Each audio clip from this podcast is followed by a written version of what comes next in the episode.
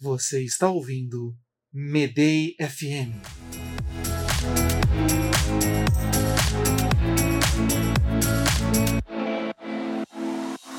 Chefe, o treinamento que não deram para ninguém.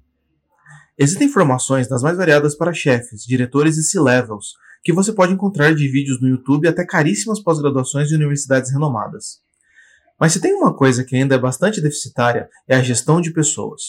Dedica-se muito tempo para inovação, gestão financeira, vendas e várias outras.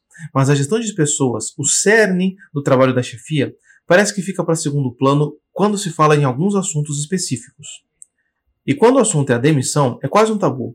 Fala-se muito sobre recrutamento, seleção e da admissão, e o seu mais novo desdobramento, o onboarding.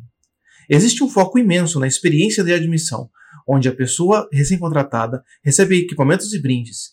E há uma grande celebração no LinkedIn sobre isso, mas ainda fala-se pouco sobre a demissão e seu filho, o offboarding. Muito embora estejamos num país que acha melhor você ter as manhas, a formação prática do dia a dia, do que ter uma formação teórica, quando falamos da demissão, é muito mais fácil encontrar gente que tem as manhas do que encontrar cursos que preparem o gestor de maneira adequada. E quando vamos mais fundo, não são raros os gestores que não demitem, mas mandam a pessoa passar lá no RH. Assim não precisam passar pelo desprazer de demitir um, de demitir um funcionário. Gerir pessoas passa por demitir pessoas, e não se restringe só a isso. É saber atrair candidatos, fazer melhores contratações, fazer retenção de pessoal, motivar equipe, avaliar desempenhos, reconhecer os esforços, remunerar adequadamente, dar feedbacks abalizados e reais e, por fim, saber como comunicar uma pessoa a demissão de maneira respeitosa, sem acabar com a pessoa e sem, e sem criar um problema para a empresa. Esse é o treinamento que acabam não dando, e que agora as empresas carecem. O despreparo dos gestores sempre foi motivo de reclamações da equipe e perda de bons profissionais e ações trabalhistas. Mas com as mudanças impulsionadas pela pandemia, esse despreparo ficou ainda mais aparente, e se mantendo na temática da demissão, é por essa razão que algumas demissões são mais desastrosas e acabam com a pessoa.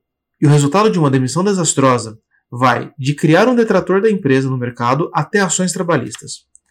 A pergunta é: como suprir essa lacuna na formação de líderes? Primeiro, reconhecendo a falta de formação para o fim de contrato e buscando informações sobre isso para criar o seu próprio playbook de demissões. A demissão humanizada ainda não é uma prática comum no mercado e só vai se popularizar a partir do momento em que isso se tornar uma necessidade para os gestores conhecerem. Há muitas informações sobre isso em sites e canais do YouTube e já estão aparecendo os primeiros cursos de demissão para gestores. É sério isso, cursos de demissão. Compreender a necessidade de uma demissão que não destrua a pessoa e que o gestor entenda sua responsabilidade na vida profissional e pessoal de seus liderados é instaurar uma cultura de maior confiança e maior acolhimento, onde a saída de um funcionário não cause terror na equipe e onde a pessoa demitida sinta que apenas terminou uma tarefa e não que foi injustiçada ou usurpada pela empresa. Líderes mais empáticos, chefes menos processuais e posturas de liderança onde há mais trocas do que ordens são uma necessidade do mercado. E quem souber ver isso e tomar uma atitude a respeito vai sair na frente. Você ouviu Medei FM